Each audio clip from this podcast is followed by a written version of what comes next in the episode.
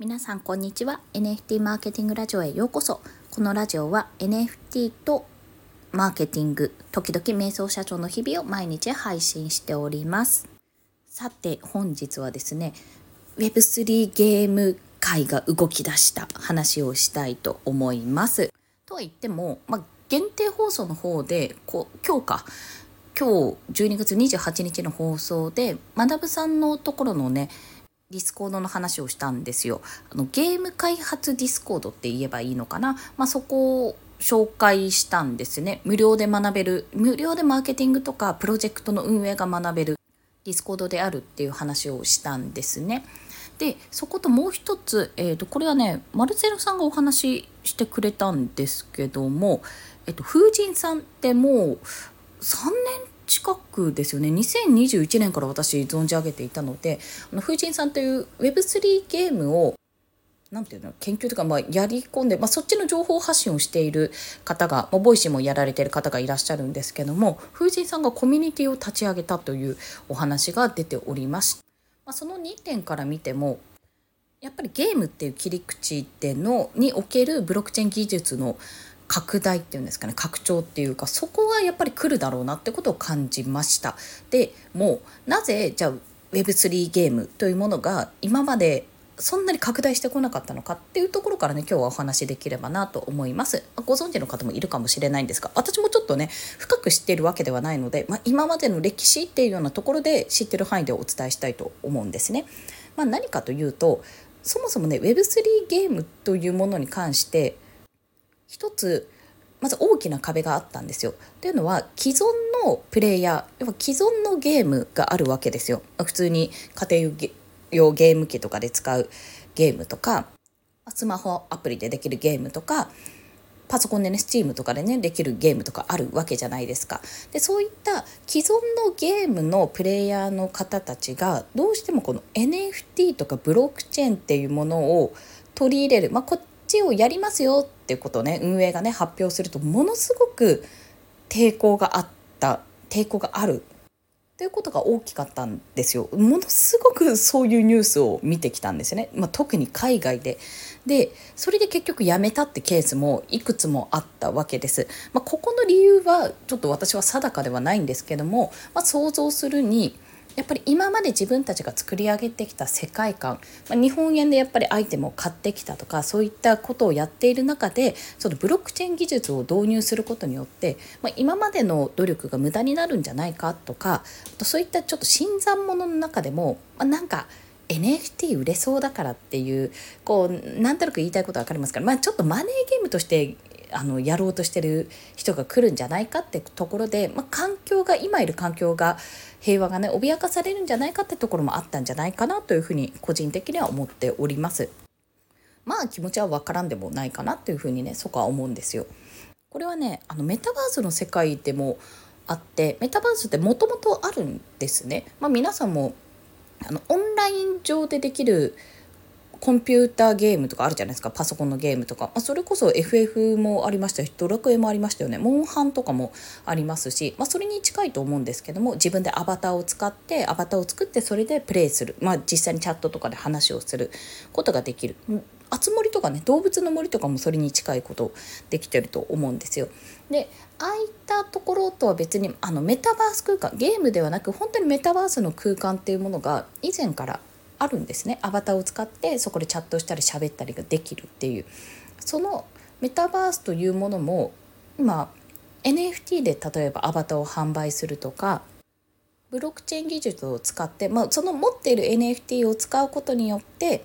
接続、まあ、ウォレットを接続することによって使えるアイテムが出てくるとか、まあ、ゲームに得点があ得点が付与されるとかね、まあ、そういったことが普通にできるようになってきたんですがやっぱこのメタバースにおいても結構ブロックチェーン技術を導入することに結構抵抗があるっていう割と派閥がねばっつら分かれたようなところがあったんですよね。いまだにそれは健在してるのかもしれませんけど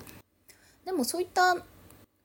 ところもありながらじゃあどうしていくのかかといってねブロックチェーン技術を取り入れないっていう選択肢はないと思うのでまあ普通に2分割になるのか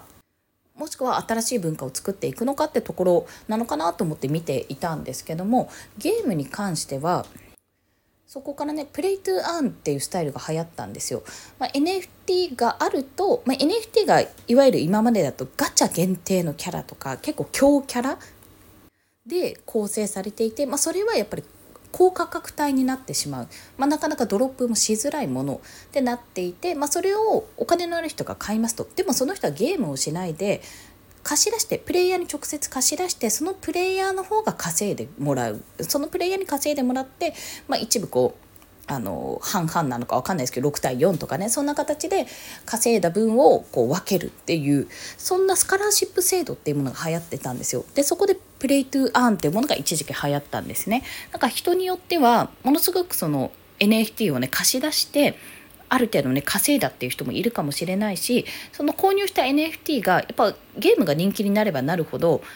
高価格で取引されるようになるので、まあ、そういったところで利確してとかまあ販売して差額分あの儲けが得られたっていう人もいるかもしれません。まあでも実際にゲームをやっていく中でそのゲームが楽しいかどうかは別としてゲームをする中で実際にお金が稼げるっていうことはすごく、ま魅力的だったんですね。割とアジアとかアフリカとかでスカラシップ制度は行われていたところがあったんですけどもそれも結局まあ、伸びなかった最終的には落ち込んでしまったんですね。そのトークン自体も価格が落ちてしまったっていうのとプレイする人が少なくなってしまったっていうところがおそらくあるかと思います、まあ、原理としてこれあのプレイヤーありきなんですよね。ゲーム。プレイヤーありきで利確する人がたくさんいればいるほどその通貨をそのままゲーム内で使ってもらえればただゲーム内でこう巡っていくだけなんでいいんですけどもそのゲーム内通貨を利確したり、まあ、引き出すことによって結局外に出ていってしまうんですよね。だからそういう人が多くなれば多くなるほど、まあ、ゲーム内、まあ、その自国内ですよね。自分の国の中の流通はそれ減っていくしプレイヤーが減れば減るほどやっぱり回っていかなくなるので経済としても回っていかなくなるっていうところもあっておそらく辞めていった人が多くなってきたからこそなかなか儲からないっていう風になってきたからこそ、まあ、衰退していったのかなってまだ残ってるものもありますけど衰退してるのかなってところを思ったわけです。だからプレイトゥーアン何々しながら稼ぐっていうもの自体がゲームをしながら稼ぐっていうこと自体が結構魅力的なんだけども非常にこのゲーム自体に楽しさがない。継続性がない。継続できる仕組みやり込みとかね要素とかあると思うんですがそういったことがないとあと参加プレイヤー数が少ないと意味がない。続けられない。経済圏ができないっていうことが、まあ、判明したのかなっていうふうに思ったんです。なんかね昔のゲーム結構作業ゲーみたいなところがあったと思うんですよ。去年ぐらいに出たものだと。でそこから何ができたかというと今年のねスクエニみたいにシンビオみたいにねシンビオジェネシスのように無課金でも普通に遊べる。普通のゲームなんです。普通のゲームだけども NFT を持ってることによって進みやすくなるとか分かりやすくなるやりやすくなるっていう要素を入れたわけですね。だから従来のスマホアプリのようなスマホゲームも基本無課金じゃないですか。無料で遊べるけども例えばガチャを回したい限定ガチャを回す時には有料になるとか早く作業を進めたい時に体力ゲージを回復するアイテムを買わなきゃいけないとかそういったところでやっぱりお金を得る形になってるんですね。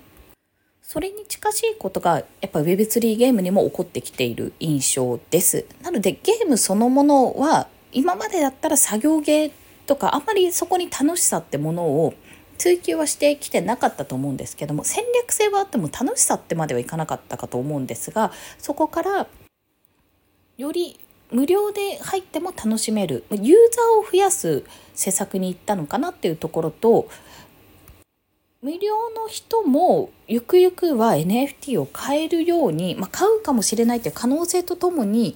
まあ、両方とも抱え込もうと無料の人、まあ、Web2 の人と Web3 の人それぞれにアプローチをかける一つのソフトでねそれぞれにアプローチの仕方を変えていこうっていうそんな方向になってきたように思えます。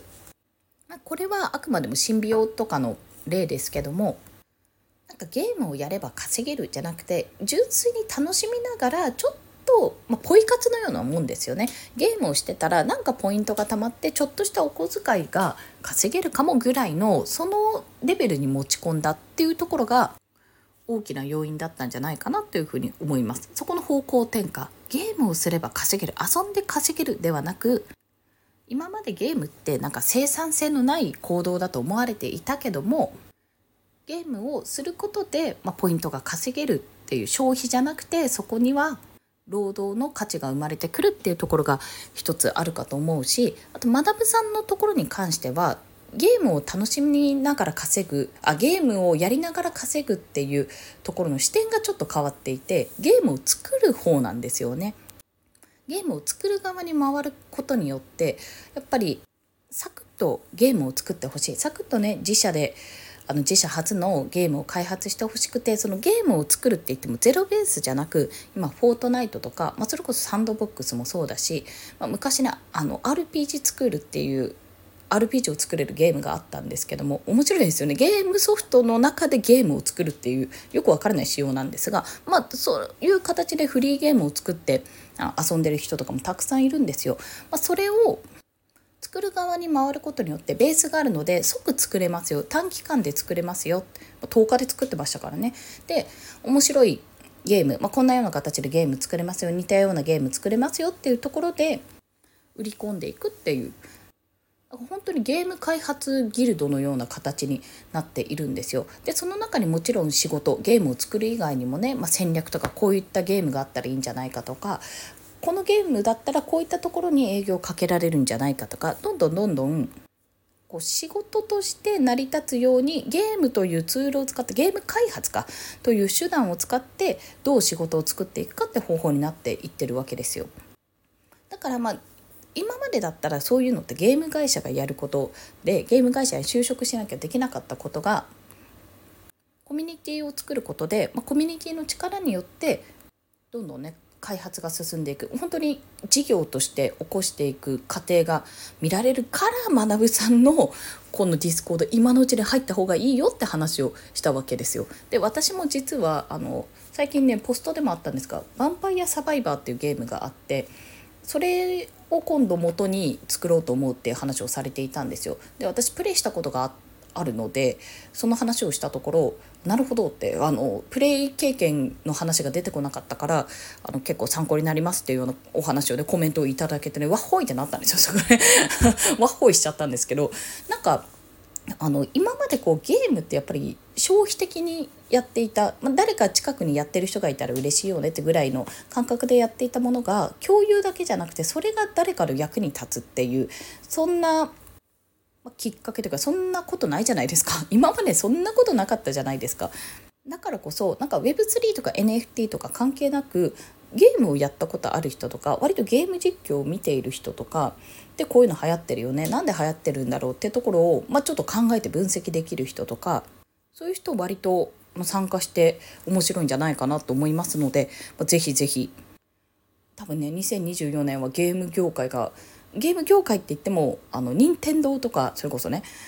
コナミとかそういったところが熱くなるのはまあ普通にあると思うんですよ。スクエニとかがね熱くなるのは全然あると思うんですがそことは別に個人でこう本当 NFT プロジェクトのようにゲーム開発プロジェクトっていうのがもう CNG とかクリプト忍者ゲームスのように盛り上がっていくんじゃないかというところでぜひぜひ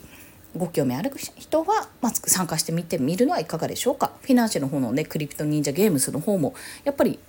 あのもうすでにできるゲームがねさくらっちさん作のゲームがたくさんあるのでね是非ご参加いただいてみてはいかがでしょうかというそんなお話でございました。ということで本日もお聴きくださりありがとうございました。着実にね一つずつあのセミナー増やしていっております1月のイベントだけちょっとご案内させていただくと12日金曜日はえー、10時30分午前10時30分よりリコさんによるチャット GPT の初心者向けセミナーが開催されます。こちら無料です。ぜひぜひお申し込みください。Zoom で開催ですね。で1月26日と27日の金曜日土曜日には第3回目の忍者ダオカンファレンスが開催。こちらも Zoom にて参加費無料で参加できます。もうそろそろねあの集まると思うのでスケジュールも公開できるかと思います興味のあるプロジェクトがあったら、まあ、なくてもですねお申し込みいただいて見てみたらあこんなこと話してたんだってあこんなプロジェクトあるんだって気づきに新たな出会いにあのが見つかるかもしれないのでよかったら申し込んでみてください。そして最後こちらは有料最後は有料ですただしあの月額 NMO 会員とえーと、買い切り型 NMO 会員 NMO ホルダーの方はこちら割引がありますのであの確認していただきたいんですけども1月29日の月曜日に開催される Web3 時代の働き方セミナー実践編ですね。事例をもとにどんどん話していきたいと思いますので、まあ、それこそ学さんのところとかねすごく参考になってます あの無料で入れるから見ていただければ分かるんですがこうやって仕事が生まれていくんだなとかこうやって仕事ができていくんだなってところが非常に参考になりますのでぜひぜひねそれをもとにまた新たに解説していきますよろしければお申し込みください。こちらは一応980円で開催いたします。もちろん、あの、有料なのでアーカイブは申し込み者限定でこちら送らせていただきます。ということで本日もお聴きくださりありがとうございました。今日も一日頑張っていきましょう。またねバイバイ。